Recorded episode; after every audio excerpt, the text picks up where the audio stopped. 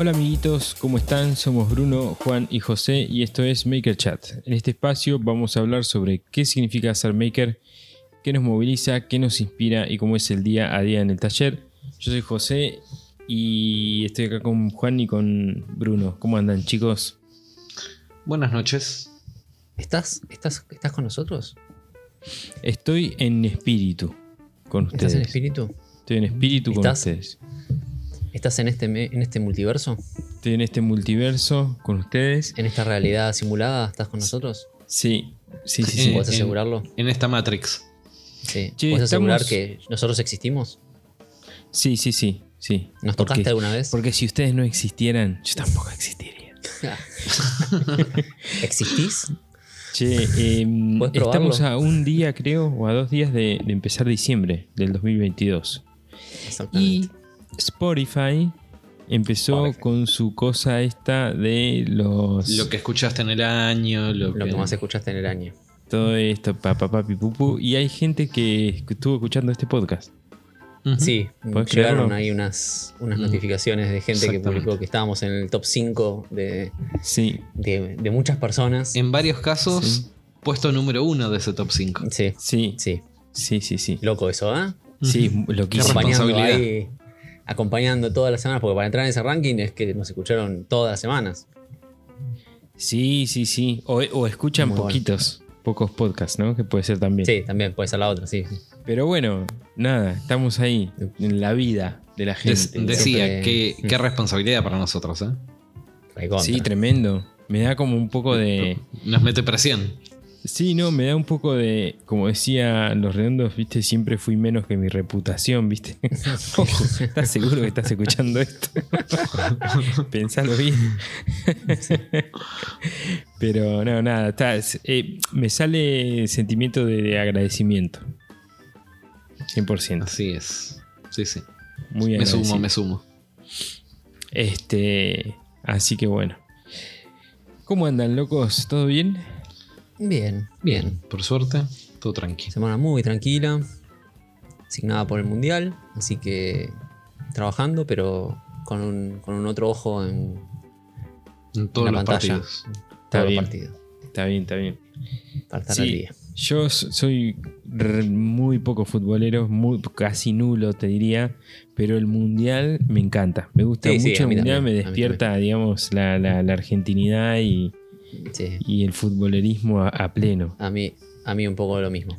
Claro. Y de hecho hoy en un momento estaba estuve trabajando con el entorno y me puse me puse el partido, no me acuerdo qué partido era, lo puse ahí como de fondo con los con la auricular Bluetooth, eh, Bluetooth y lo escuchaba. Este, pero más como una cosa, ¿no? Y voy de escuchar eh, algo que, el- que, que está pasando ahora Claro. y que sí, no sí, va sí, a es, volver es a como pasar. estar en el. Sí. Es como estar en el, en el, am- en el momento del- de lo que está pasando en el mundo. Claro, tal cual, tal cual. Está bueno. Sí. Este. Así Algo que bueno. no tiene nada que ver conmigo tampoco, pero que también me encanta y lo sigo y cuando, cuando sucede me lo veo todo son los Juegos Olímpicos. Ah, mira. O sea, yo estoy muy lejos de los deportes en general, Sí. eh, pero los Juegos Olímpicos me parece una maravilla. Y me veo todo, tipo, ahí, ah, hay tiro, arco y flecha de 150 metros Sí. invertido, yo te lo miro. claro. Sí, Y sí, sí. todo, No, yo, con el te- mundial sí, me engancho. con los Juegos Olímpicos. No, yo- no. Los de verano y los de invierno, me los veo pero completo, me encantan. Me veo los resúmenes después, no, no, es una cosa que me parece como la, es la maximización del cuerpo humano llevado al máximo en cada disciplina, entonces me parece como una maravilla verlo. Claro, claro. Pero bueno, Sí, muy loco, che. Muy loco el espíritu que tiene esa gente, ¿no? El espíritu sí, competitivo. Este, de decir, bueno, voy, eh, me tiene que agarrar en el- la edad perfecta, con el físico perfecto, con el Es una- entrenamiento justo. Porque voy a tener una eso, sola chance de bajar ese segundo que nunca pude, ¿viste? Yo siempre pienso en algo que es que a mí me pasa, ¿no? ¿Viste, viste como cuando el día está medio asignado en cómo, cómo te despertás, físicamente hablando, viste que a veces te despertás más, más lúcido, menos lúcido, más cansado, menos cansado, como que no siempre es lo mismo. Mm. Y pienso en esa gente que tiene que ir a, no sé, jugar la final de. Jugar, digo, eh, competir en la final del salto con barra con invertido y hacerle el salto triple mortal. Y vos decís, Y si, si justo ese día no te levantaste con toda. Claro, sí. Además, ¿sabés qué es lo tremendo? Por ejemplo, las, las- las que son muy competitivas, es que perdés por un segundo, medio Ah, sí, segundo. ¿viste? Sí, Vos sí. decís, la puta madre está tan cerca de ganar el oro. Sal- Sí. Salto en largo perdiste por 2 centímetros. Sí, yo creo que no, prefiero salir ser. cuarto, quinto a salir segundo. Porque me parece que si salís segundo vas a tener la culpa ahí De que latente. por esto. Claro. Igual, igual convengamos que cualquier deportista de, de alta competencia y de elite no es gente normal. No, no, no, no es gente No normal. es gente normal. No, no, no. Nadie a ese nivel es normal de la mente. Sí. Son medio un robot, si no, no, no podés, boludo. ¿Sabes que me copa mucho a mí ver eh, ciclismo? En, en particular el Tour de France. Cuando Sí, está el Tour sí, de. France, me, me- porque esa gente son, es- son enferma. máquinas. Son máquinas. Son gente enferma, olvídate. Sí, sí. Esa cosa de esas subidas que hacen, viste, esos trayectos, esos, eh, ¿cómo es que se llaman? Secciones que, Eh, sí, que son en la montaña. Etapas. Etapas. Esas etapas que son en la montaña que suben, suben, suben, suben. Sí. Las patas esas que están a punto de explotar. Sí, prendía fuego. Sí, sí, Sí. sí. sí. No, sí, no es gente normal, evidentemente. Amén que se la dan con toda, ¿no? Y No hay uno, no hay uno limpio ahí. no, no, están muy al límite, yo creo. Mm. Están a un miligramo de. Sí, de, De la pasar todo, de romper los relojes. Sí, sí, sí. Así que bueno, che, bueno. ¿cómo, ¿cómo han sido sus semanas? Eh, bastante tranqui. Estuve terminando el laburo que dije la semana pasada. Ese de, de la cuna funcional que me habían traído y, y eso. Y con alguna que otra complicación. Viste, como siempre pasa que pasas un presupuesto y cuando lo estás haciendo decís, "Mm, me quedé corto. Este, pero, pero bien. Eh, en particular hubieron un par de, de, de detalles que hubo arreglar, que ajustar en el momento, que no estaban pensados en el, en el diseño y eso. Che, Bruno, ¿y qué lo subestimaste porque te llevó más trabajo de que pensabas? Claro, me llevó más laburo del, del que yo creía. Mm. Este. Porque era, bueno, nada, redondear todo, todas una- O sea, ese es un trabajo que me trajeron ya cortado eh, el de otro CNC y era de hacer, ¿te acordás? El postprocesado. Ah, sí, sí, que sí. era redondear todo, no sé qué, y poner unos insertos. Y en esa parte de los insertos se me complicó un poco.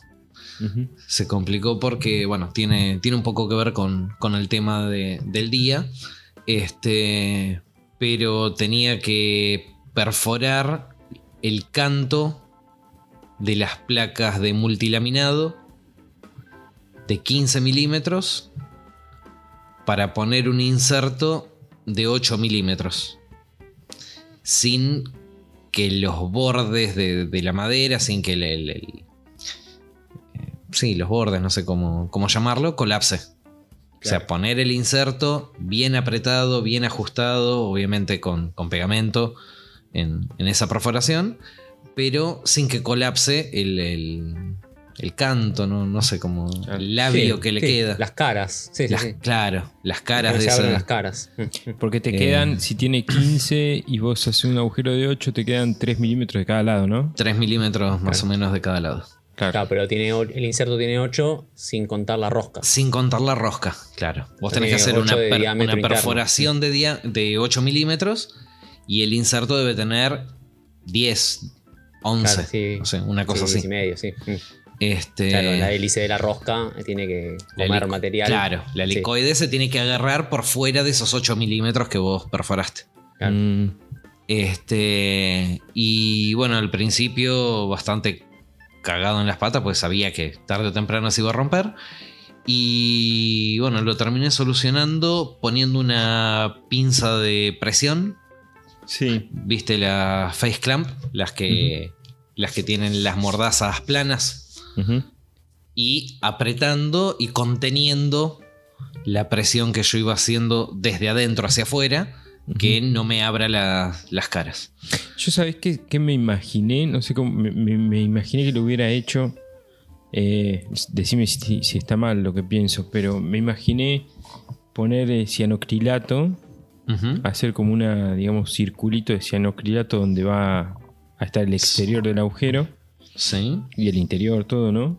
Y dejarlo secar y después hacer el agujero, como para que, no sé, genere como una especie de Y, parecita pero, sólida. no, pero el cianocrilato lo que va a hacer es endurecer el material. sí, Y cuanto más duro, más quebradizo. sí, pero no se eh, No, ahí lo correcto, en- entre comillas, hubiese sido hacer el agujero, con un macho hacer la rosca, y que Claro. el inserto roscado entre en esa rosca y que se fije. Sí, a pero ten- tener justo el macho con la rosca del inserto es una rosca No, muy no, abierta. Es una y rosca, me- es una rosca y media es rara, media, sí, sí. media dentada justamente porque está pensado para, para madera. Por es eso, como- no, eso, eso sería lo lógico, pero lo- lo- finalmente lo, lo- lo práctico es lo que hiciste vos. Sí, sí, terminé metiendo el inserto y conteniendo las paredes de, de- de ese canto de, de madera, encima multilaminado, que es bastante quebradizo, perforándolo desde ese lado, este, conteniéndolo para que, como decía, que no colapse, que no, no, no me abra la madera. Este, y, y bueno, me dio bastante dolor de cabeza porque tenían que. eh, era un mueble así multifuncional que vos lo podés armar de cuatro. Una, dos, tres. Sí, cuatro maneras distintas. Y las perforaciones de los tornillos tenían que coincidir con todos los insertos en las cuatro posiciones. Este, entonces tiene que estar todo bien centrado, todo bien alineado. Y, y eso. Así que bueno, trabajo, particularmente estuve toda. No toda la semana, pero eh, en esta semana estuve lidiando con, con perforaciones. Claro. Que ahora vamos a saltar un poco con lo de, lo de José, pero tiene que ver con, con el tema del día. Sí, sí, va a ser el, tema del día, definitivamente. Bueno, relacionado a eso, yo justo esta semana hice un par de, compras de, de unas super ofertas que conseguí eh, de, herramientas usadas. Una fue un plato para el torno, plato grande. De, ¿Cuánto tenía? Uf, me olvidé. 350 milímetros creo que tenía. O 370 o algo así. Eh, no me acuerdo exactamente. Eh, pero bueno, un flor de plato, plato grande, que estaba, se ve que había estado mucho tiempo a la intemperie, porque está todo súper pegado de óxido. Eh, hice un primer intento de, de- de poder mover las mordazas, pero no pude, y después, bueno, no pude volver a, a retomar el tema, así que está ahí esperándome, pero está recontra clavadísimo. Así que bueno, espero poder Lo desarmarlo tendrías que haber dejado sumergido en, en algo. en algo. Sí, sí, Sí, sí. La, típica. Coca-Cola. Claro, Coca-Cola, que es la que te dicen. sí. Pero. Uy, eh, probaría Coca-Cola, ¿eh? Uy, qué bueno. sí, probá. sí. Es ideal para probar la Coca-Cola. Este. Comprate 10 litros de Coca-Cola. Sí. No, no, tengo que hacer, no sé, inventar con cinta o alguna especie de vasijita como para que entre justo con cinta de, de plástico y probar eso. Voy a probar Coca-Cola. Este, bueno, eso por un lado, lo pagué nada, dos pesos. Y después por otro lado también pagué dos pesos un lote de mechas. Un lote de 15 mechas que van de 20 y pico, 25, no me acuerdo cuál es la más chica, hasta 42, 43 milímetros. Em, que es una cosa realmente impresionante. Una mecha de 42 milímetros, no sé si Sí. vieron alguna vez, tuvieron en la mano. Eh, No, pero es un mechón. Es un mechón. Yo llegué a tener de una pulgada y ya me pareció Sí, sí, grande. sí. Bueno, la bolsa, vos sabés que la bolsa de tela donde me las dieron era re pesada. Recontra pesada. Eran 15 mechas, pero pesaba no sé cuánto.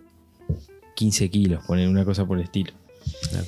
Eh, y nada, es una cosa muy, muy impresionante ver. eh, Sobre todo porque se ve lo- la, la complejidad de la mecha, la ingeniería de la mecha. Cuando la mecha es chiquita es como. eh, es un. Una cosita especie- ahí que da vuelta y una especie de tornillo, no sé. Pero cuando la mecha es grande, viste, es como que ves ahí la, la helicoide, la forma extraña esa Claro. que tiene. Eh, está buenísimo. La próxima que nos juntemos la voy a llevar porque realmente es para. Hablando de mechas grandes, Trae yo de compré también mechas. Este, compré una mecha este, semana pasada. Sí. Compré una mecha Forstner, que vamos Sí. a ver qué, es, qué se trata, de 60 milímetros de diámetro. Ah, mira, presenta Que un también, montón. normalmente la que se suele usar es la de 35, que es la que se suele usar para poner bisagras. Sí. Y esta es como mucho más grande, mucho más pesada. Tiene Claro. unos filos que son endiablados. Claro. Y tiene la- la- las puntas también de vida, que es como son dos ganchos que, que sacan un brazo si quieren. Sí, sí, sí. Y es re loco, porque también es como bien dijiste, viste, una mecha de 10 común, no, no le ves como mucho, mucho brillo y agarras una de 42 milímetros y es Sí. ok. Entonces es otra cosa. Esto Por más que el funcionamiento y la estructura es la misma. Sí, sí, sí. sí, sí. Este, así que nada, este- ese es bastante impresionante cuando empezás a, a ver esas cosas en tamaño gigantesco. Que tienen usos muy, muy específicos. ¿no? Después, después vamos a hablar de por qué, para qué sirve una mecha tan grande también, si quieren, más Dale. adelante. Pero bueno, en fin. Eh, hoy vamos El a hablar... arte de hacer agujeros. El arte de hacer agujeros, exactamente. Vamos a hablar un poco sobre eso. ¿Qué usa cada uno? ¿Qué es lo, lo más habitual? Digamos, que... eh, ¿Qué ah, mechas pa- específicas? pa- Claro, ¿qué mechas específicas Por ahí hay? Vamos no a charlar muy un poco sobre eso. pero- Como para empezar, lo que podemos decir es que mm, la operación en la cual se usan las mechas o brocas es la operación de perforado. Y esta operación existe en muchísimos oficios. En el trabajo con Todos. madera, con metal, con chapa, con plástico. Creo que prácticamente en todo lo que es oficio, alguna Sí. perforación tenés que hacer. Siempre hay, eh, se hace esa operación. En algún momento hay que, hay que perforar, ya sea para unir, para pasar un perno, para pasar para el otro lado. Eh, eh, no, en Argentina se le llama mecha, generalmente, en el 90% de Argentina, pero entiendo que en otros lugares se lo, son más conocidas como brocas. Los libros, cuando vas a los libros, eh, a la bibliografía, digamos, nunca se habla de mechas. Yo nunca, creo que nunca leí la palabra mecha en un libro. Siempre Eh, broca. Siempre blo- broca, sí, sí. Se habla de perforado o taladrado y de broca. Así que no sé de dónde viene la palabra mecha. Estaría bueno para averiguarlo para la clase que viene, ¿no? Bueno, Habría que hacer un trabajo de, de investigación. de investigación. Este, así que bueno, ¿qué, ¿cómo empezamos, muchachos, a hablar de esto? A ver, Y vamos con las mechas más comunes. dale.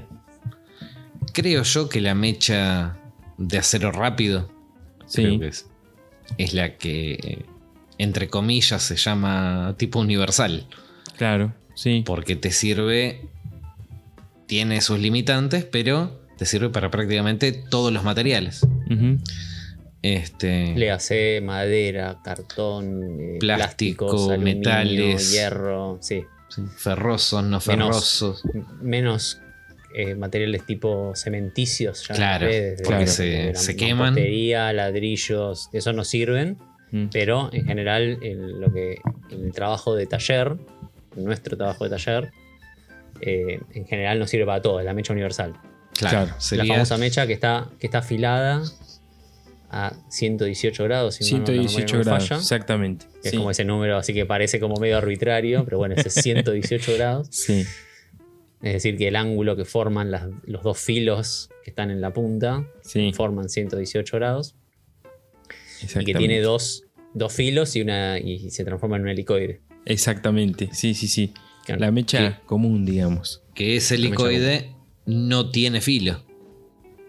El helicoide tiene, eh, no, lo que corta es la parte de adelante. Por el eso, helicoide pero- lo que hace, sí. Pero la creencia popular es que el helicoide también tiene filo. No, como que sí, podría no. cortar de forma lateral. claro, La helicoide es solo para la descarga del material, ¿verdad? exactamente. Sí, para el Sí, desahogo. sí. Para el desahogo. Es decir, que si nosotros estamos sí. haciendo un agujero en un material que, que la mecha sigue estando en la parte interna, la- todo, el, lo que nosotros estamos, todo el material que nosotros estamos desbastando con el filo de la punta, tiene que salir por algún lado, entonces la helicoide hace que suba como una especie de tornillo sin fin, Claro. como si fuese un molino, un dique de agua, el, el tornillo sin fin mueve el material y lo saca a la superficie. Claro, exactamente. Por eso, porque ya que está, ahí metemos una recomendación, sobre todo cuando estamos perforando con mechas relativamente chicas, 6 milímetros o menos, es la perforación no hacerla al hasta el fondo de una, sino entrar un poco con la mecha, que el helicoide no va a terminar de desahogar, pero vos retirás la mecha, limpiás o muchas veces simplemente con sacarla ya ves que cae, hablando Sí. particularmente de madera, cae esa viruta, volvés a entrar, seguís avanzando un poco, sacás y eso. ¿Por qué? ¿Podemos? Porque todo eso va a generar, eh, todo eso metido ahí adentro va a generar fricción, la fricción temperatura, se va a destemplar y perder fila. Claro. Eso, eso, Así, eso muy decir. rápido. Podemos decir como una recomendación general, absoluta, de no importa la mecha, no importa el material.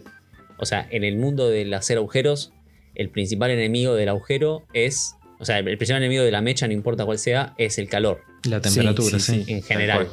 O sea, el, principal. Después cada material tendrá lo suyo, pero en general en la temperatura es la que atenta contra la vida útil de la mecha. Exactamente. Sí, Porque vienen todas tem- segundo- templadas y se y es- destemplan. Claro, y en segundo, en segundo puesto el- el- es, el- el us- es- es usar la mecha incorrecta para el material incorrecto. Esto de meter una Sí. mecha de acero rápido en una pared, obviamente la vas a desafilar. Exacto.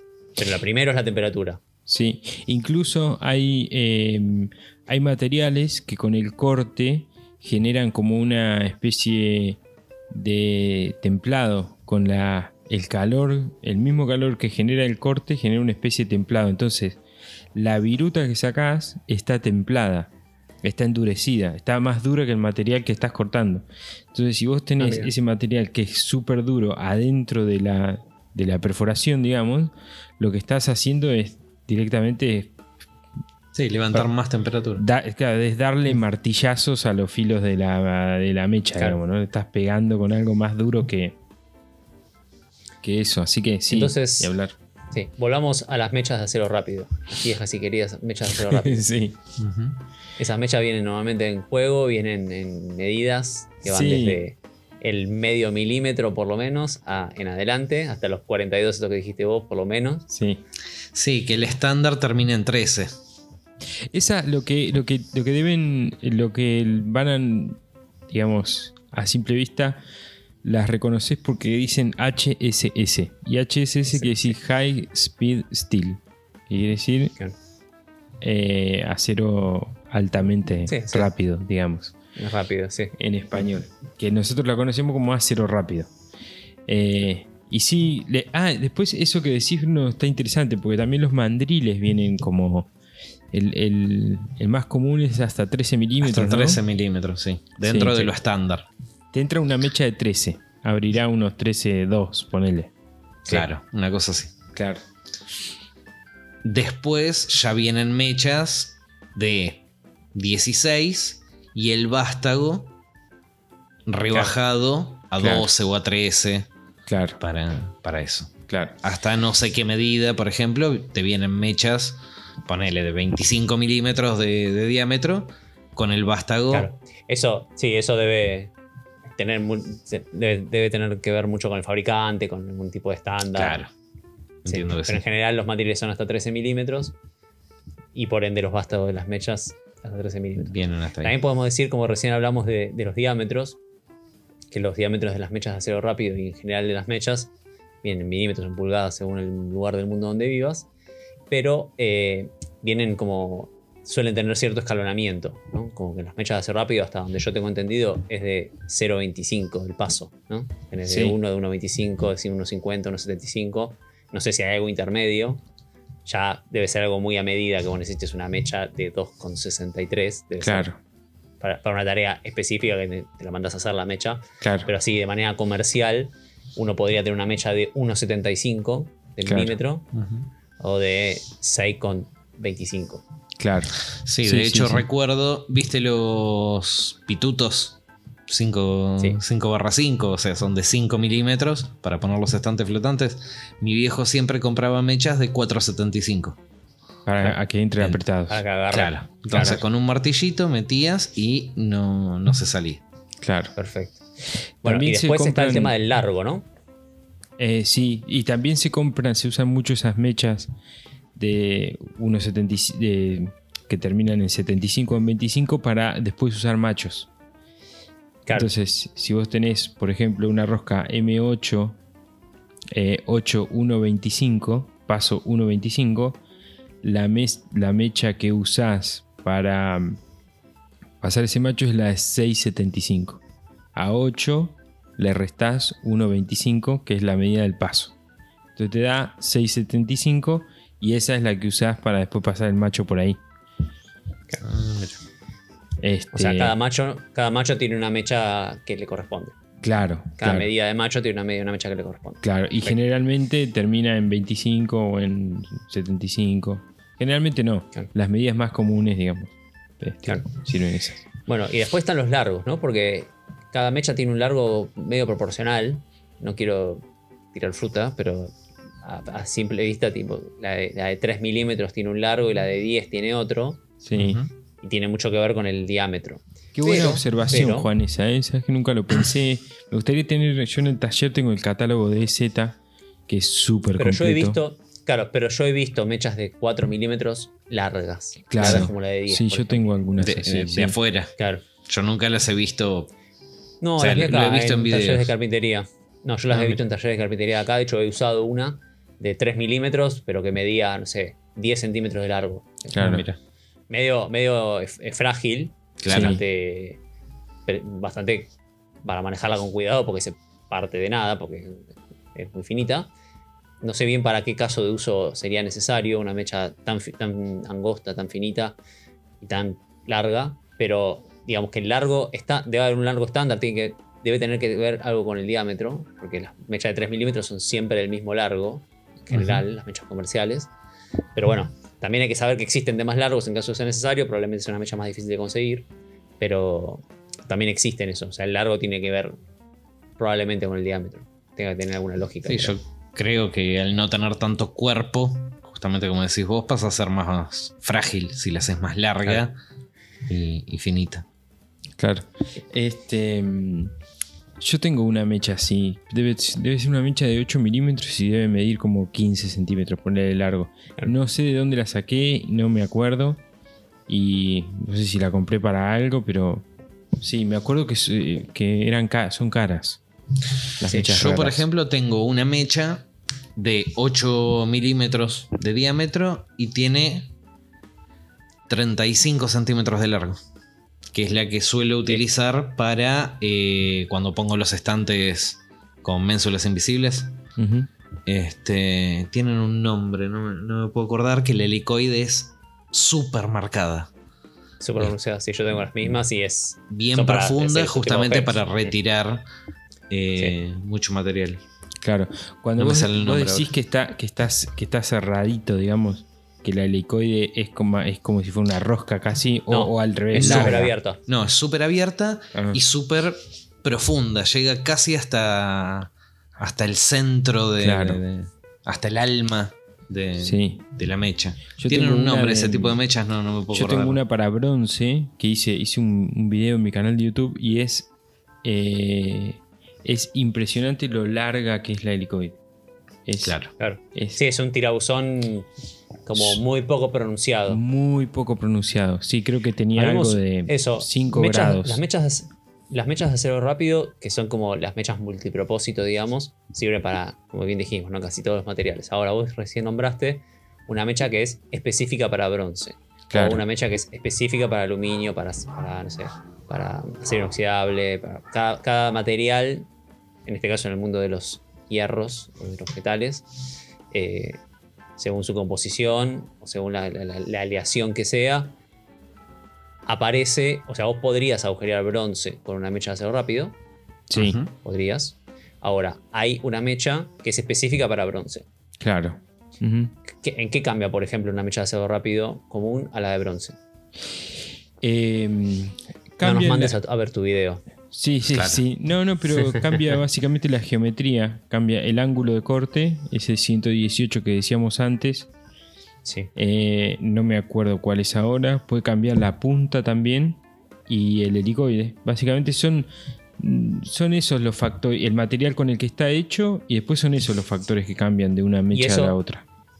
Y eso está, eh, o sea, es- ese cambio de geometría y de esto que dijiste de tipo de, tipo de ataque, Sí, ángulo de filo sí, y helicoide, que son como Sí. las tres características de una mecha, sí. más allá de su diámetro y largo, está basado, eh, o sea, ¿por qué el bronce se agujerea así? ¿Por una cuestión de velocidad? ¿Por una cuestión de temperatura? Y ¿Por claro, una es cuestión de una, dureza es- del material? es Al una ser menos pronunciado, creo que retira material más rápido. retira material más rápido. Entonces, es, es una combinación de eso, digamos, los, los materiales eh, es que se calientan más rápido, vos tenés que sacar la viruta más rápido, los materiales más duros tenés que atacarlos con un filo diferente. Eh, hay filos que son muy puntiagudos, de hasta 90 grados. Mira, yo acá estoy viendo, por ejemplo, el, el casillas eh, divide en O 10. la Biblia. La, sí, la Biblia del Estás ante, la- estás ante las sagradas escrituras. divide en 10 eh, 10 tipos de figuras de mechas, ¿no? La 1, 2, 3, que es afilado normal, dice para acero dulce y fundición. Después 4, 5, 6, 7, 8. Cada uno de esos es un material distinto. Entonces tenés hierro fundido blando, bronce, latón, madera dura, eh, cobre, aluminio, qué sé yo. Y tenés, bueno, cada uno de esas 10 divisiones tienen diferentes ángulos de ataque, eh, diferentes grados el helicoide. El grado del helicoide es, viste, que, que sale como una especie de diagonal hacia la izquierda, ¿no? Claro. Cuando vos te pones Mm. la mecha de frente sale como un diagonal. Bueno, la, la diagonal esa eh, eh, está formada por los grados respecto al- al- a la vertical de esa mecha. Entonces, Claro. si vos tenés, por ejemplo, para hacer un oxidable, me acuerdo que es súper cerrado, es como un fideo tirabuzón, básicamente. Como una, como una especie de rosca bien cerradita. Bueno, ese es, es- ese es un ángulo grande, ¿no? Es un ángulo casi de 45 grados, ponele. Y para la de bronce que estábamos diciendo, que es el, el, largo, ese bien... Claro, por ahí. En la de bronce, quizás en todo el largo de la mecha da una vuelta. el Claro, exactamente, Claro. exactamente. Es cuántas... Sí. eh, cuánto material retirás vos en una revolución, digamos, ¿no? ¿Cuánto Claro. tarda en llegar el material desde, desde abajo hasta arriba o desde arriba hasta abajo en una revolución? Es, es como re Y eso pesado. suele estar dado este justamente. Claro. No, no, está bueno, está bueno. Y eso justamente tiene que ver, como hablábamos al principio, ¿no? De, de- de- de poder como retirar material para poder contrarrestar el tema de la temperatura. Claro, por ejemplo, mira, ahí Claro. que estábamos hablando de la madera dura. La madera dura, viste cómo es, vos con la mecha la puedes sacar, la puedes cortar rápido, pero no sé si es tan negocio cortarla rápido, digamos. Por ahí te conviene hacer cortes más, eh, más lentos, pero donde vos cortés, no gastés la madera, sino cortés, saques Claro. el cacho de viruta y Cuando- ese cacho de viruta lo puedas sacar, ese rulo lo puedas sacar para atrás. Cuando llamás más lento, llamás a menos revoluciones o más revoluciones y menos avance, porque a más revoluciones y menos avance vas a generar, Eh, La vas a quemar. pero más rápido el retiro de viruta. Sí, pero no sé si Sí, hay pero un fricción ahí. Mm, Claro, sí. pasás a tener más fricción. Otra, Claro. otra cosa importante a tener en cuenta con el tema de mechas, y esto se aplica a, a todo el mecherío en general de todos los, de todos los de todos los materiales, es que hay una de las variables que nosotros manejamos que es la velocidad de rotación, Ujú. Claro. que no es lo mismo. Muchos cada- de los taladros traen cada dos mecha. velocidades. Claro, claro, los taladros manuales traen dos velocidades, los taladros de banco suelen traer cinco. o más algunos. eh, pero igualmente, de cualquier manera, eh, la velocidad de rotación tiene que ver, o sea, cada mecha para cada material trae Claro. en su libreta técnica Sí, una velocidad de rotación. claro. Es un poco lo que hemos dicho varias veces. Muchas veces necesitas una herramienta específica para un trabajo específico. claro. Que te la Claro. podés arreglar con Pero algo. las mechas de acero estándar. rápido, nosotros en el uso común de un taller, medio que son lo suficientemente versátiles para trabajar Como para todo. en, en general, casi con cualquier material y en general a cualquier velocidad. Pero si tenemos que agujerear, no sé, una planchuela de media pulgada, eh, sí tenemos que prestar atención que esa mecha, porque si no, la vamos a echar a perder finalmente. Claro. Si no, si no lubricamos el corte, si no hacemos el agujero a la velocidad correcta, probablemente no, lo, no- no lo logremos agujerear porque vamos a perder el filo antes. Claro. Y si haces algo cercano a, a lo que sería un trabajo de producción, tenés que hacer durar tu- tus insumos, ¿viste? Tal cual. O sí. sea, Hay que sí. aprender a afilar y, y- y hacerlo durar. Claro, sí. Bueno, aprender a afilar mechas es un tema pendientísimo que tengo, que lo recuerdo haberlo hecho en la secundaria y re- re- recuerdo que me ha salido bien, que, que usaba la mecha que afilaba y después nunca más lo hice. Mm. Eh, Sí. Pero es un... Se me ocurre que es tener una muy buena plantilla. Sí, sí, sí. No, sí, Sí. o sacarle la ficha, ¿no? Y a ojo. Sí. O- A ojo. a ojo. Si no son sí. 118, serán 119. 120, Ta, negociamos pero 120. Que, que- que te quede prolijito, parejito, ¿viste? Eh, ¿Sabes qué es re loco en el sos- torno? Mm. ¿Viste? En el torno te das cuenta cuando. Es muy evidente ver cuando la mecha está mal afilada porque, como la mecha está quieta Claro. y se mueve la pieza, vos ves exactamente cómo está cortando, ¿viste? Y una vez veía un video, creo que puede era ser- de Federico Moulin, que decía: si la mecha está perfectamente afilada, tiene que salir la misma cantidad de viruta Por ambos. Por ambos filos, ¿viste? Y vos lo estás viendo Sí. ahí, o sea, es, es evidente. Claro. Eh, pero nada, es difícil, ¿viste? Bueno, y, y para continuar, vos que sos el, el pibe, el pibe, el pibe metal acá. No, Eh, Bueno, ponele. dominás el arte de, lo- de los hierros. Estás en la edad de hierro todavía. Pasaste la edad de hierro. Sí. Eh, y, y- has agujereado diferentes tipos de, de- de metales. Podés decir que, o sea, las mechas de acero rápido son como lo más versátil. Tenés un kit, digamos, de mechas específicas. Y después de, de las mechas, ¿qué, qué, qué otra cosa hay ahí en el mundo Em, para hacer agujero? para hacer agujeros. Eh, para hacer agujeros, ¿qué hay para hacer agujeros? Y después tenés lo, lo que son los cortadores anulares también, que es, que es más parecido a una fresa.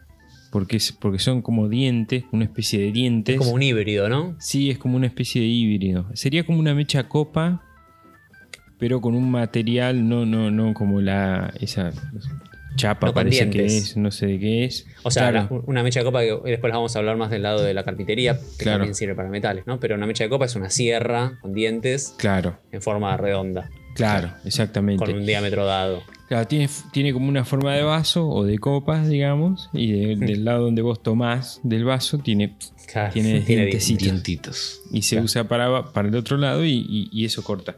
Y los cortadores anulares, sí, es básicamente eso, es como una especie de, de sierra copa con un, de un material muy muy duro, con una geometría muy este, preparada para, para cortar metal. Entonces vos ah, lo mismo, lubricación, baja eh, cantidad de revoluciones, mucha rigidez en la, en la pieza que estás cortando y en, la- en lo que usas para taladrar. Y vas sacando chips, rulitos de Claro. chips de metal mientras vas, mientras vas cortando. O sea, justamente por, por su nombre, cortadores anulares, podemos decir que no agujerea, sino que corta en una figura redonda. Tenés razón, sí, buena observación Claro. esa. Claro, Sería una cosa. O sea, si bien el resultado logrado es el mismo, es un agujero, claro. es un agujero. Podemos hacer paralelismo con Sí. la carpintería, Ah, con, lo- con, los, Ah. con los- las mechas que se fabrican, que se usan para fabricar los, los, tar- los falsos tarugos. Claro, Que lo que estás haciendo Claro. es una especie de, de, de- de cosa redonda, estás haciendo un agujero, pero que en realidad no estás- tu intención no es hacer un agujero.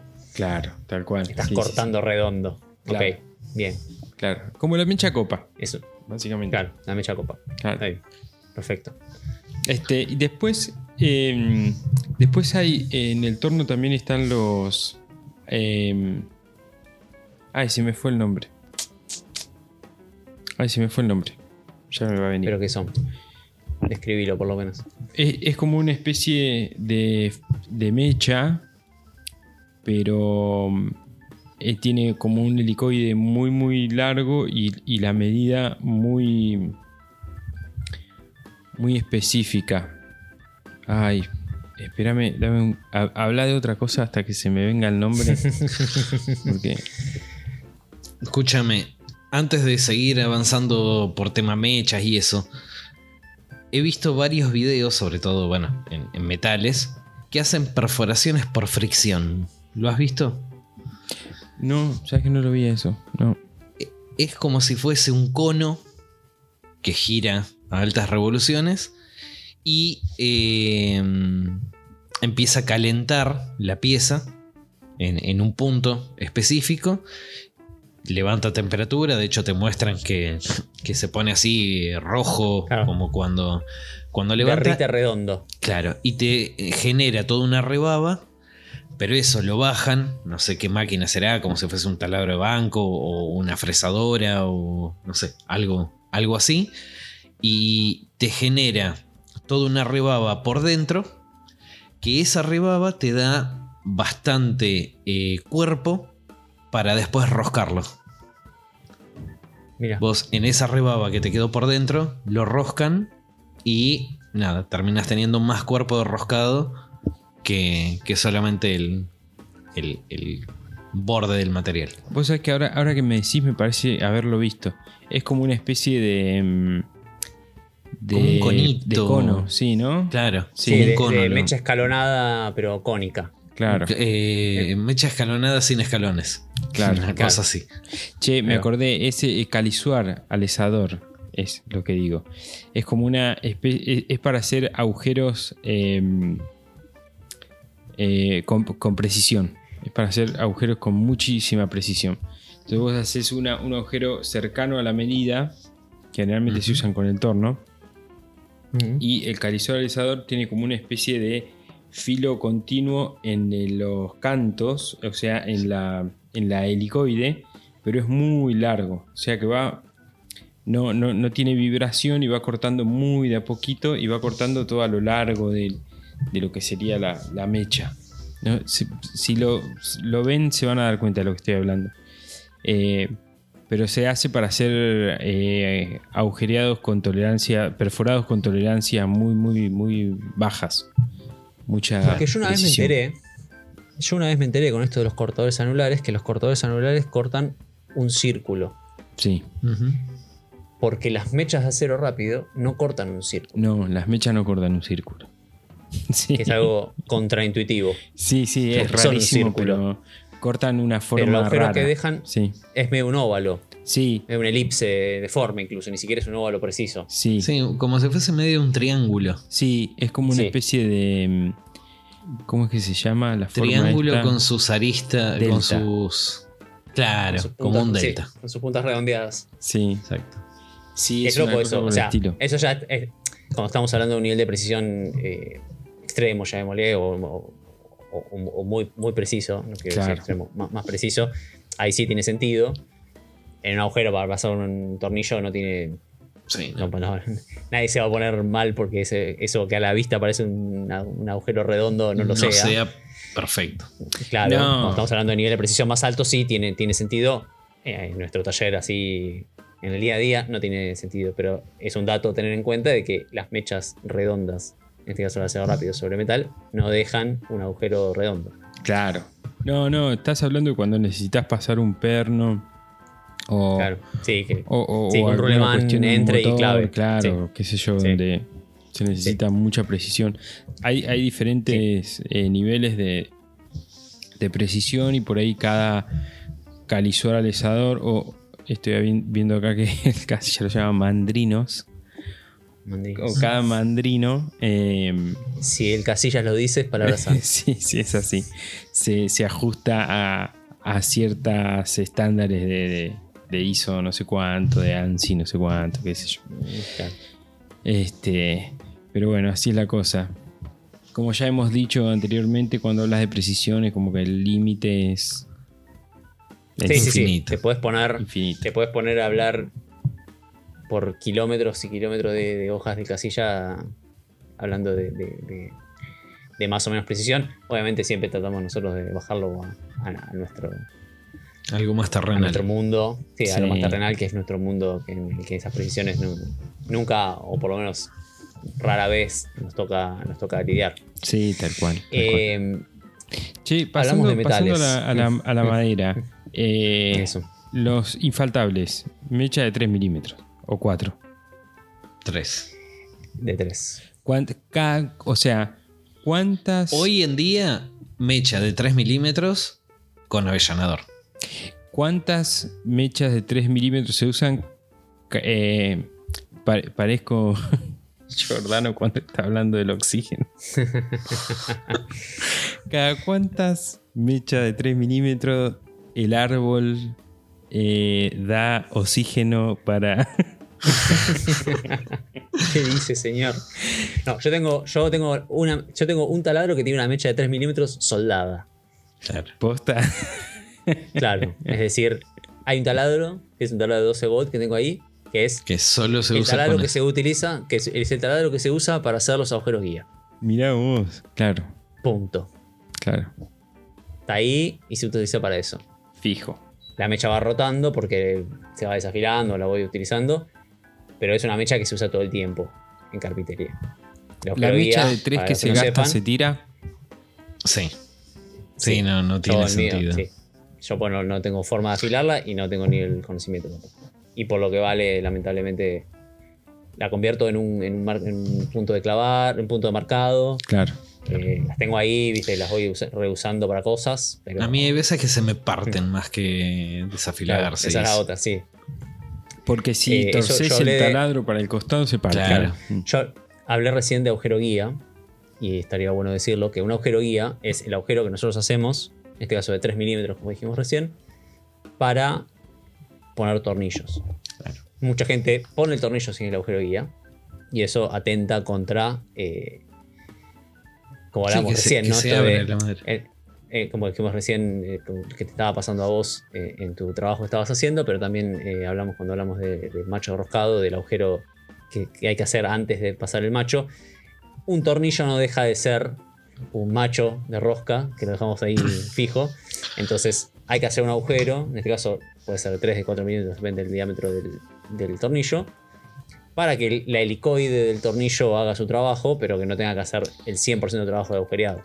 Claro. Yo más autoperforante que sean los tornillos. Yo cuando doy los, los cursos siempre explico que el agujero guía, vos lo que haces es retirar material para que cuando metas ese cuerpo extraño llamado tornillo, que en realidad muchas veces se lo conoce como autoperforante, pero en realidad no son autoperforantes porque no hacen perforaciones, son autorroscantes se enroscan solos. O sea, vos no necesitas pasarle un macho de roscar para que el tornillo entre. Los autoperforantes serían los tornillos con punta mecha.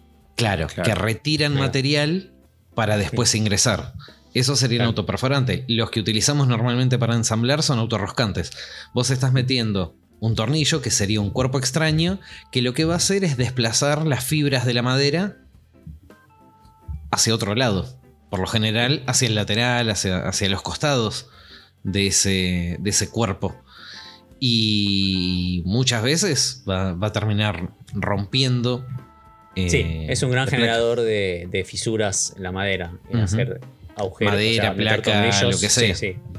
Hacer tornillos sin agujero guía en general genera problemas. Así que, la mecha por eso la mecha de 3 milímetros en carpintería circula y se usa un montón. Porque, el estándar de los tornillos es de 3,5 milímetros. Claro. Entonces tenés ese medio milímetro para, que, eh, claro, para que se agarre bien el tornillo. Bueno, y en carpintería generalmente se utiliza las mechas de acero rápido, bastante difundidas, pero también están las mechas de tres puntas que se llaman, que debe tener un nombre más técnico que este probablemente, debe, ser un nombre, un apellido alemán, seguro, claro, que se inventó. Seguramente. Que es una mecha que tiene, que tiene un tridente o sea, tres puntas donde una es más larga, que es el centro, que es el, que nos sirve a nosotros como guía para... Es donde nosotros la usamos como una especie de punzón a donde nosotros queremos hacer el agujero. Y luego tiene dos puntas con filo en los extremos del, del diámetro de la mecha, que lo que nos va a hacer es hacer una especie de corte en el diámetro externo del agujero va a ir cortando, el, cortando las fibras de madera. va marcando y va cortando las fibras de la madera en el diámetro externo de la mecha. Y luego, entre esas puntas, tiene un filo cortante, que es el que retira la, gran parte del material y se mete en el helicoide y retira el material por el agujero. O sea, lo que podríamos decir es que la mecha de acero rápido, a medida que va avanzando, va cortando y desbastando material en todo el, el ancho del corte. Sí. Sin Sí. embargo, la de madera, primero te marca el perímetro y a medida que va avanzando, No, después primero marca el centro. Primero bueno, marca primero el centro. clava, clava en el centro. Claro, clava el centro. Marca el perímetro y después retira material. Claro, tiene esa- esas tres funciones, digamos, por, por cómo va avanzando. Y esas mechas normalmente, a priori, digamos que dejan un corte mucho más prolijo de entrada y salida, que es el principal problema en la, en la madera, en la carpintería en general. Siempre es como buscar la prolijidad de entrada y salida de, una- de una- de un agujero, sobre todo la salida. Es, eh, hay técnicas para eso. Estas mechas, digamos que consiguen un mejo- hacen un mejor trabajo que una mecha de acero rápido. O sea, la, la mecha de acero rápido, como dijimos, y material. Dentro del conjunto de esos materiales está la madera, pero no, no son lo recomendable para tener prolijidad en los cortes. La de 3 milímetros por ahí no pasa nada porque es un agujero chiquitito, pero en una 10 milímetros, digamos, la salida de. o sea, el el agujero de salida de una mecha de 10 milímetros de acero rápido en madera es un desastre. Las mechas de tres puntas dejan algo un poco más prolijo, incluso eh, Y, por, y correcto, a ver, ya que está, expliquemos un poco por qué es un desastre. Porque vos empezás a perforar una madera de 18 milímetros y tenés 18 milímetros de respaldo. claro, A medida que vas avanzando, retirás un milímetro, dos, tres, 17 milímetros retiraste de material. Y cuando te queda un milímetro de respaldo, la presión que vos venís haciendo con, claro. con el taladro hace que vos no cortes ese último milímetro, sino que lo, Lo lo empujás. desgarres, lo, lo empujás y lo rompes. Desgarrando. Por más cortantes que tengas y por más. Hay, hay, hay una especie de juego entre la fuerza que vos haces, o sea, tu pericia, tu, tu muñeca, tu sensibilidad en la mano, en función de cuando vas avanzando el material, ir aflojándole la fuerza para, para evitar ese- esa salida que desgarre la madera. Después está, está el, el- el tip, digamos, de poner un material que continúe. Claro, Claro, como algo de sí, mártir. sí. algo de mártir que siga agujereando y que no te importe el material que estás. que, que continúa, cosa de que el corte sea súper prolijo. Está, depende de la mecha y depende de las posibilidades, hacer el agujero mitad y mitad, o sea, arrancar el agujero de un lado y después arrancar el agujero del otro. Después hay mechas específicas que se llaman. eh, no me acuerdo el nombre, pero es tipo clean cut. eh, que no sé cómo es que cortan, pero que cortan en todo momento hacia arriba. Entonces, tanto la cara de entrada como la cara de salida te terminan quedando limpio. Por ejemplo, yo tengo unas de la marca Montana. Que, que es así, te dejan un corte limpio, tanto de entrada como de salida. Son muy parecidas a lo que vos decías recién de las mechas de, de tres puntas, o la, la mecha de carpintero que lo llaman. Sí. Este, Pero con la particularidad de que el, eh, comparado con esa, el- la salida de corte es un poco más limpia todavía. Claro, eso es- ya es una mecha como muy específica Claro, sí, dentro sí. del mundo de las mechas de las tres puntas. Ajá. Y después están en carpintería también, que se usan un montón, son las mechas con este otro apellido llamado Forstner, José Forstner de ahora en adelante, Sí. que eh, José inventó estas mechas, que nuevo, son como que estas que las que yo me compré, es que es una mecha de un diámetro específico, es casi como un cortador, porque tiene dos filos en cada punta que se dedican a cortar el perímetro. O sea, es una mecha de tres puntas finalmente, porque tiene un, una- un- un eje central, dos filos y dos cortadores en las puntas. Son tres puntas finalmente. El- el- la función de esos, de esos filitos chiquititos de las puntas es, eh, me parece que es, es, eh, un poco suplir lo que estaba hablando recién Bruno, desde no romper los bordes, ¿no? Claro. Claro, es, un marcador. Es, un marcador de es un perímetro. precorte, digamos. Claro. algo- va es cortando un, es un el incisor. perímetro. Claro. Va cortando el perímetro para después los filos, que en este caso son planos en vez de ser curvos Sí. como la mecha de tres puntas, son, son dos.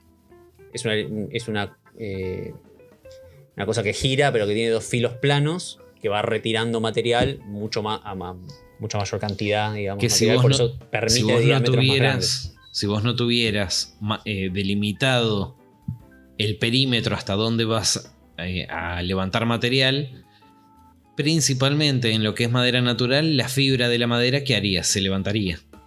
Claro. Por, por desgarro, por uh, una cosa así. Entonces se te levantaría fibra por fuera del perímetro delimitado por la mecha. Y algo, algo, Juan, que vos decías que por lo general tienen esos dos eh, cortadores de vidia. Después existen otro tipo de mechas, también llamadas Forstner. Eso te iba a preguntar, porque haciendo doble clic en la Forstner hay dos, de dos tipos, digamos. Ujú. Yo Claro, que tengo tienen un los juego. y hay otros que tienen como una especie de dientes. Exacto, yo tengo por ejemplo unas que vienen dentadas, que están recomendadas específicamente para madera natural, que viene en todo el perímetro con dientitos. Es como un híbrido entre una Forstner y una mecha de copa, digamos. Que, claro, algo así. Pero ¿qué pasa? Esos dientes no son templados, no son... O, o sí, o deben ser templados, pero no son de, de carburo de tuxteno. Entonces, para cuan- cuando vos lo utilizás sobre melaminas o, o cosas así que son mucho más duras, volvemos a lo primero que dijimos, levanta temperatura y se desafila. Claro.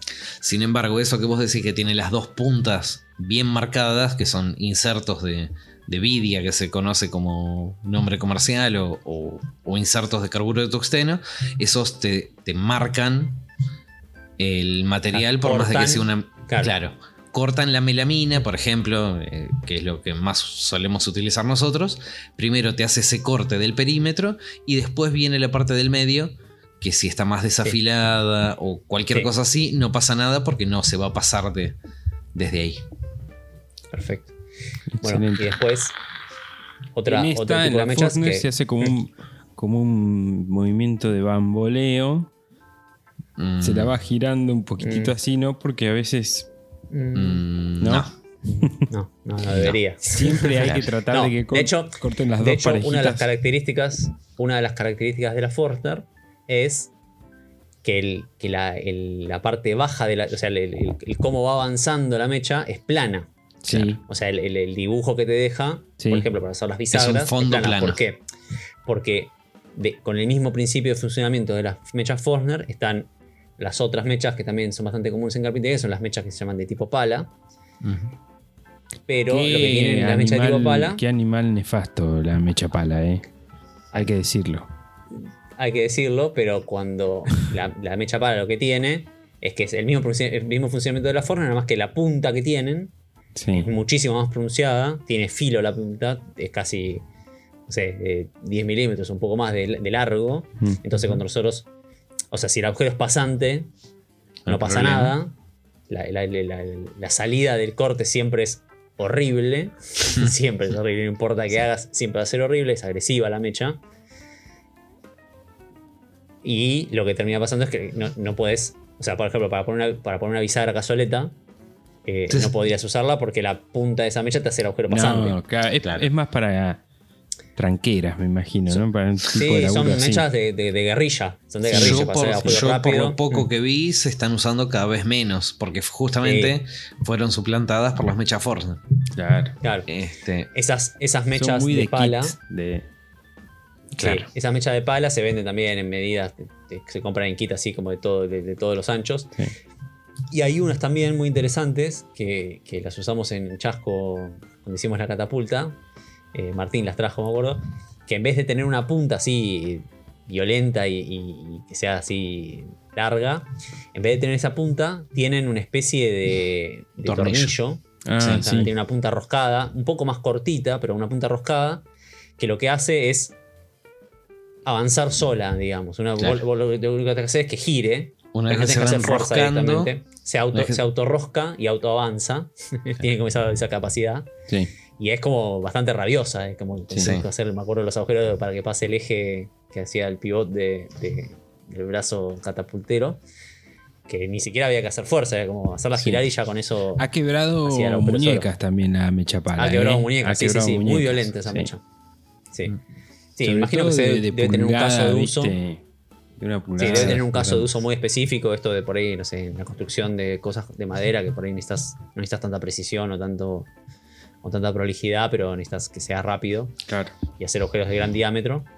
eh, porque esas mechas pala y las mechas Forner hay Vienen. el otro día Sí, yo de- compré una de 60 milímetros de mecha Forstner, pero en el lugar donde yo comp- compré había hasta de 100 milímetros. 100 milímetros. Wow. O sea, hacer un agujero de 10 centímetros de diámetro con una sola mecha Sí. me pareció como zarpado. Obviamente removés una cantidad de material bastante estúpida y quizás en madera incluso hasta levantarías demasiada temperatura, debería ser un corte muy lento, Claro. porque yo la estuve usando en el torno, por ejemplo, de 60 milímetros, y si bien la estaba probando con una madera dura, eh, tuve que avanzar como muy lento. No sé Claro, cuántos claro. milímetros, digamos, pero, pero realmente lento, Claro, claro. porque si no, la voy a terminar desafilando. El otro día cuando, cuando compré las mechas, eh, alguien me preguntó, "Pa- ¿para qué usarías una mecha de 40 milímetros si vos podés empe- empezar con un agujero de 15 y después ir este, rebajándolo con una herramienta de interior? Claro. Y lo que la, la- la lógica es que está bien, eso se puede hacer en un trabajo, pero vos imagínate que tenés que hacer 50 piezas Claro. y tenés que llegar a un agujero de 45 milímetros. Imagínate que vos con la mecha de 40 resolviste el avanzaste. 90% de la, de la- del trabajo que tenés que hacer. eh, y si tenés que hacer muchas piezas, eh, realmente hay una gran diferencia entre tener Claro. y no tener Claro. esa mecha que te acerca a la medida final. Yo esta mecha Forner de 60 milímetros la compré específicamente porque puedo hacer, por ejemplo, en las cajas o en un cuenco o en cualquier cosa en el torno, puedo hacer un agujero de frente a, la- a la- a una de las caras, digamos, de lo que estoy torneando y con eso ya genero el hueco para poder utilizar el plato de, de- Claro. De garra. de las mordazas. En 5 para- minutos ya estás. hago un agujero. Es, es- es- es instantáneo. Lo que Claro. debería ser todo un trabajo con filos de, de, de- de gubia, lo hago poniendo el, el- en el cono, digamos, de la contrapunta de esta mecha. Avanzo medio centímetro y ya lo tengo realizado. Claro. Es específicamente para eso. Claro. Entonces me resuelve una acción como súper rápido, como bien decías vos, con la, con la mecha esta que, que especificabas. Claro. Muchachos, Juan, ¿ibas a decir algo? Mecha se- Mm. Sí, no, iba a- íbamos a tocar el último grupo de Ah, dale, dale, perdón, carpintería, perdón. así como hablamos de las mechas específicas de en metales, mechas específicas en carpintería. Ya hablamos de mecha de acero rápido, mecha de tres puntas, Forner, la sierra de copa, que son medio primas, que también son medio multimaterial, las, las- Pala las o mechas pala. Y después nos quedan, ¿qué otro tipo de mechas? Que utilizamos así. Hay una de carpintería que también me parece un animal nefasto, que es, es una especie de eje con un perno transversal y en ese perno Sí. se anclan dos cuchillas. Sí. Ah, Y esas Sí, cuchillas vos las regulás según el diámetro que cutter, sí. Sí. Loco. Eso me da. eh, sí, es como cortar madera con amoladora. Es muy de cosa que- Walking Dead. claro. Eso. Sí, sí.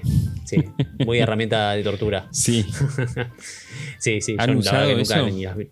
No, No. no, nunca las vi ni de cerca, por suerte. Bien. Pero es, es como una mecha. eh, actúa como si fuese una mecha de copa. Claro. Claro. Es sacar un pedazo con, una, con un agujero central. Claro. Claro. Sí, sí, sí. Es cortar redondo. Es cortar redondo. Sí, sí, sí, exactamente. No, yo quería, quería, nombrar como, quería nombrar como mecha especial que yo. eh, es de esas cosas que compras como un chiche que después la terminas usando un montón y la recontra recomendás. Dos cosas. Una que ya nombró Bruno, una la, la que es la mecha con avellanador. El kit, digamos, que viene juntito, la mecha de 3 milímetros o 3.25 creo que viene. Con avellanador. El avellanador es hacer la parte cónica de la cabeza de un tornillo. O, depende del tipo de avellanador, es hacer un agujero un poco más grande para que la cabeza del tornillo penetre digamos, en la madera y poder después taparlo con un falso tarú o dejarlo a la vista, no importa. Ese kit, digamos, de que viene mecha con avellanador juntos, eh, hay diferentes calidades, diferentes marcas, diferentes formas, pero en general es una mecha cónica más grande que viene consigo una mecha más finita. Ese kit de mechas a mí me parece muy cómodo de tener, muy útil. Y después también otra mecha que se la compré acá al señor Bruno de Arroba el Taller de Nino es la mecha autocentrante. Que es una mecha que viene enfundada en una vaina que tiene una, una punta Ah, cónica mm. que entra dentro de resorte. ciertos accesorios. Claro, tiene un resorte que ese- esa punta cónica entra dentro de los agujeros de regulación y de instalación de los herrajes, por ejemplo, bisagras, correderas, y te permite hacer un agujero súper chiquito, que es un agujero guía, para el tornillo finito que vas a poner en una corredera, por ejemplo, y te asegura que ese agujero está centrado con respecto al agujero de la corredera y de la bisagra. Claro. Que en una bisagra, por ejemplo, que, que esos agujeros estén bien centrados, te garantiza el funcionamiento de la bisagra, la vida útil Claro. de la bisagra. Si una bisagra está torcida, eh, funciona mal y se va a terminar rompiendo en el corto plazo. Claro. Esa mecha que es como un chiche de tener, porque podés hacer ese mismo agujero Con sin un punzón. mecha, con un punzón y ya, digamos. Pero la verdad es que con el uso, con el reiterado uso, descubrí que es una mecha que es clave en el Vale, trabajo. que realmente vale la pena. Yo pongo Sí, la. si trabajas con herrajes, Sí. esa mecha va perfecto. Yo, yo es- para mí es un laburo bárbaro eso. Tendría que tenerla esa mecha. Porque yo lo que hago es posicionar, la, la- por ejemplo, la, la corredera, marco con un lápiz o con un. Sí. Este, Claro. Con un Sharpie, lo que sea. Saco, hago el agujerito, Ah, es el vuelvo agujerito. a poner truc y después le mando. Eh, Con la mecha esa, con esa, con esa mecha te ahorras el marcado y el agujereado con un nivel de precisión altísimo. sí, sí. Y es súper útil. La, ver- la verdad es que es súper útil. Sí, sí. Posta. Eh, chicos, bajamos el nivel de nerdeada por hoy y terminamos con esto. ¿Qué les parece? Sí. ¿Quieren dejar? vos Quedó querés- pendiente, no- nos quedó pendiente hablar de la máquina de hacer agujeros. Claro. Bueno, Pero eso lo vamos a hablar. Eso lo vamos a hablar en otro episodio que vamos a hablar sobre armas. vos que sí, está. Vos querías hacer la referencia al señor al, al- al- al viejo inimputable. Al meme imputable. del viejo Sos inimputable. imputable, hermano. Sos inimputable. Eh, que, que- que dijo, que, dijo que, una, que una 38 es una máquina de hacer agujeros. sí, sí, sí. Este, Grande. bueno, chicos, Grande viejo. Yo voy a dejar como recomendación mis propios videos que hice en algún momento en mi canal de YouTube. Vayan, pongan eh, mechas para, por ejemplo, acero inoxidable y van a ver. No creo que les, les aparezca mucho, así que si buscan eso, seguramente me ven ahí entre los primeros 10. Em, Bien. y, y eso Si quieren forma saber de parte mechas de- especiales, Sí. ahí va.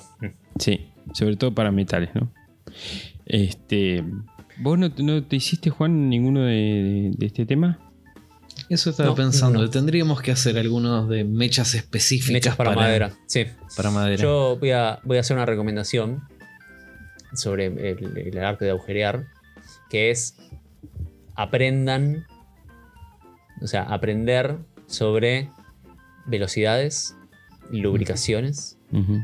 y materiales y filos sobre las mechas. No es tan trivial como lo que hablamos acá, que pasamos muy por arriba del tema. Sí, por Pero supuesto. cada mecha, cada mecha tiene, tiene su ciencia. Desde una Forstner de 35 milímetros que lo usamos para agujerear las bisagras en una placa de melamina, Ujú. que nos de- decís así. Justo ahí Bruno habló de que las mechas Forstner hay de dos tipos, por ejemplo. Bueno, ¿cuál es la mecha específica que necesitas para hacerlo y es de más, manera correcta? hay una tercera, que el filo exterior es un filo continuo plano. Ok. Eh, y esa, por ejemplo, en mi caso en particular, las veces que lo he utilizado para melamina, siempre lo termino quemando. Por, Claro. a- por altas revoluciones, por presión, por no sé qué. Claro, es Este- averiguar. Mi recomendación es como, bueno, es saber que, que- lo que estamos usando tiene una ficha técnica, digamos. Claro. Por más que sea una mecha de 6 milímetros de acero rápido que la tenemos en el taller y lo usamos todo el tiempo. eh, saber cuándo agujerear rápido, cuándo agujerear lento, cuánto necesita lubricar, eh, cuándo no. eh, Claro. Sí, darle y, de- descanso y a ese dentro de eso filo. es saberlas reconocer visualmente. Principalmente dentro de todas estas que no nombramos está la mecha para pared o conocida como mecha de viria. Con, de- sí. con un inserto de carburo de tuxteno que es una... con- a ver, en, en- en podcast es difícil, pero es como una mecha común y corriente, pero que adelante tiene una pastillita rara, Dos plaquitas cruzada. soldadas. Sí. Claro, unas Claro. plaquitas. eh, adelante. Esas son las que se utilizan para, para, paredes, para mampostería y eso. Eso lo que te asegura es que ese metal, que es mucho más duro, va a hacer que la- el total de la mecha no se queme. Porque Claro, es, y- es muy común no saber diferenciar cuál es para pared, cuál es para, para la de madera. Por ahí es un poco más fácil de identificar por el tema de las Mm. tres puntas. Pero después, entre la de acero rápido y la de. La de paredes. eh, es como Sí. que muchas veces me, ha- me han llegado eh, consultas o cosas así, como que no, no se sabe cuál es. Claro. Y después, solo para nombrarlas, eh, están las multimaterial, que son estas como medio modernas, que agujerean metales, mampostería, madera, cualquier cosa. que en principio son mechas para mampostería, pero no se empastan. Claro. Al- se pasa con la madera y se bancan a agujerear un, un metal.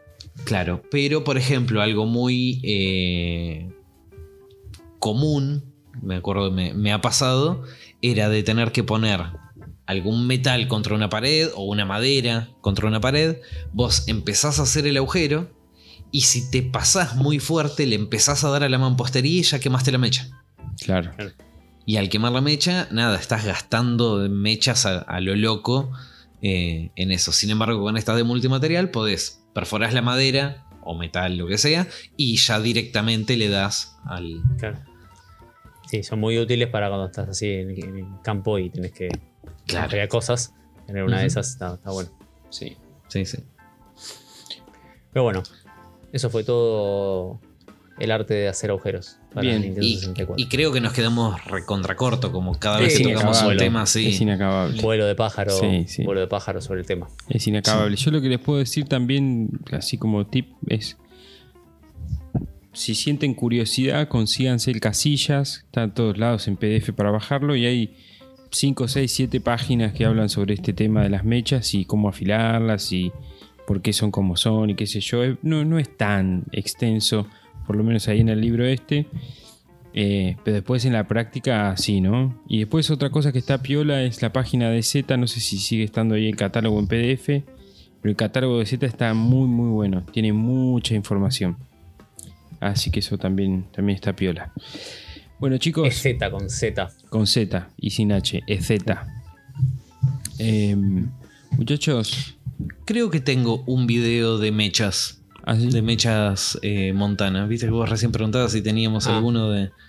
De las mechas Montana tengo Claro. tanto la que decía Juan, la de autocentrante, como una que muestro la mecha avellanadora, está bien, de la marca Montana y hay un montón de mechas, pero que incluso está el cortador para generar los tarugos para el avellanado ese que te, Claro. que te deja. Así que bueno. Nuestro Ah, cortador anular.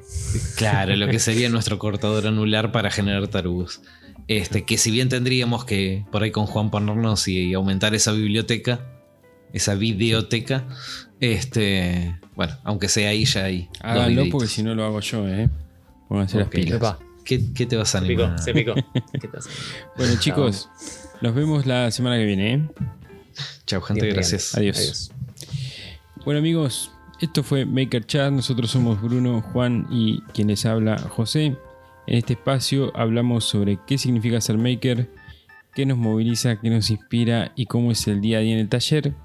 Eh, gracias por estar ahí, compartir este momento con nosotros. Pueden escucharnos en YouTube, así que vayan y suscríbanse.